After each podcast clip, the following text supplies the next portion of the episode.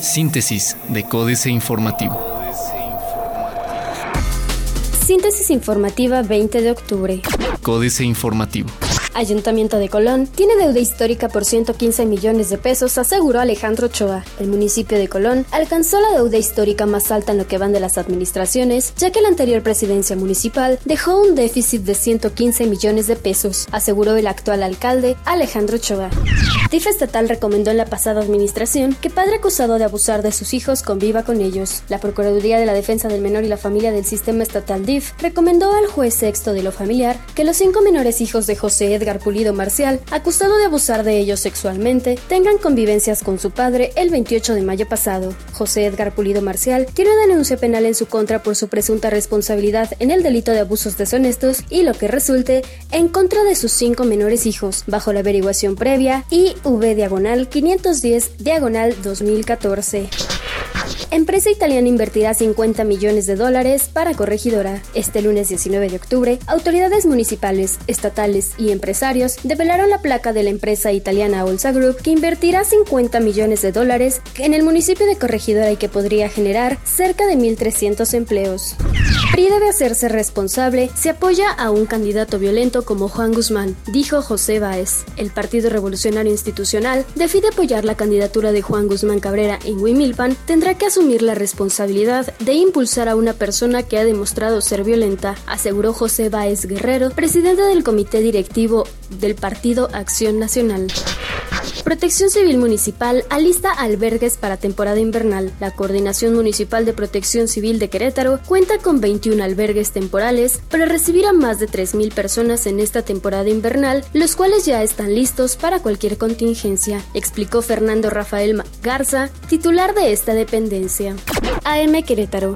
Reducirá vida útil de relleno sanitario. Gobernador participa en la reunión de la CONAGO. Diario de Querétaro. Compró pasada administración un helicóptero último modelo. Ya van 300 demandas por despidos.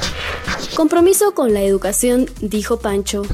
Exige PAN a PRI no enturbiar. Plaza de Armas. Mata cáncer de mama a 15 de 100.000 mujeres. El corregidor.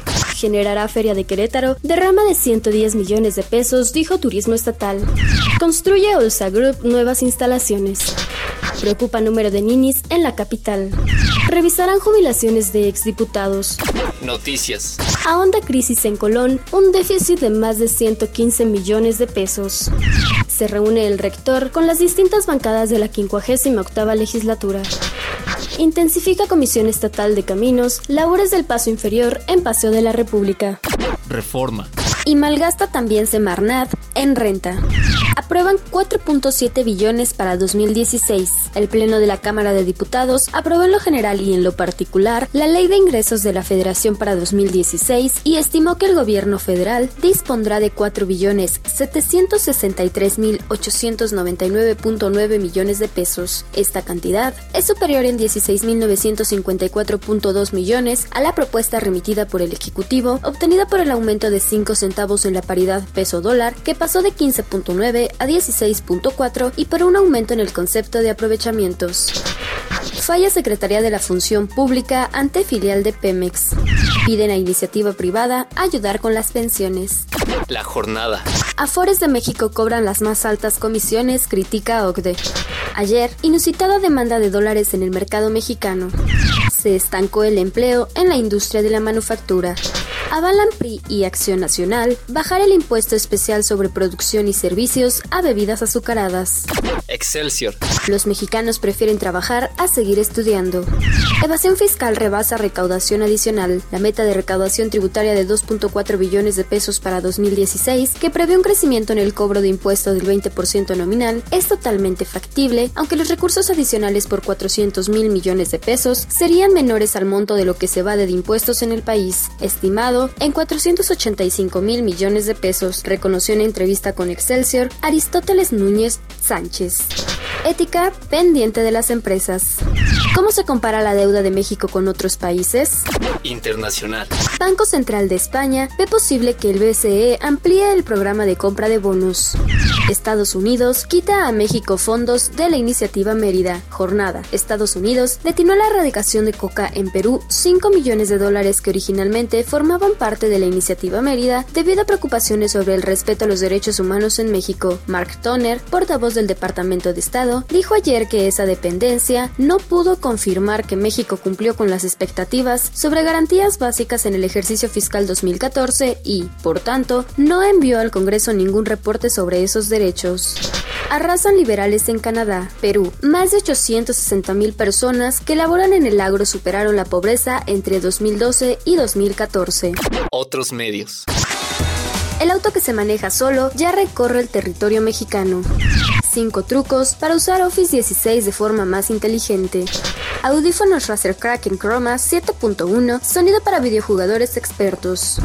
Apple Music se acerca a Spotify con 6.5 millones de usuarios de pago. Financieras. Dinero. Marihuana. Holanda mete reversa Enrique Galván Ochoa. Holanda despenalizó la producción y uso de la marihuana y otras drogas blandas como el hachís desde 1976. Una de las razones fue el problema del creciente consumo de la heroína. Las autoridades creyeron que siendo tolerantes con las drogas blandas iban a detener el uso de las duras. Al paso de casi cuatro décadas, Holanda y en particular Ámsterdam han transitado en sentido contrario a la inicial política de tolerancia. México S.A. a defecios de a 10 pesos Carlos Fernández Vega. El cretinismo campea en la propaganda oficial y el ya chole con tus quejas solo es un ejemplo de ello. Todo indica que la intención real de los creativos cuan multimillonarios promocionales del gobierno Peñatiesta no es otra que exacerbar a los de por sí enfurecidos mexicanos, pues la burla de la terrible realidad social es el eje de sus campañas publicitarias. Capitanes, Alberto Balleres. Este capitán prepara gran fiesta a más de un año de haber iniciado la remodelación del Palacio de Hierro Polanco, su tienda insignia en la Ciudad de México. El presidente del grupo Bahí fijó el 6 de noviembre para la reapertura del nuevo complejo, donde también se ubicará el corporativo. Políticas. Walmart incómodo, jaque mate, Sergio Sarmiento. El New York Times publicó en 2012 dos artículos que denunciaban actos de corrupción de Walmart México. Los artículos publicados el 21 de abril y el 17 de diciembre generaron un verdadero linchamiento a la empresa. Los autores, David Barnstone y Alejandra Shanipon Bertrand, ganaron un premio Pulitzer y provocaron una investigación del Departamento de Justicia de la Unión Americana.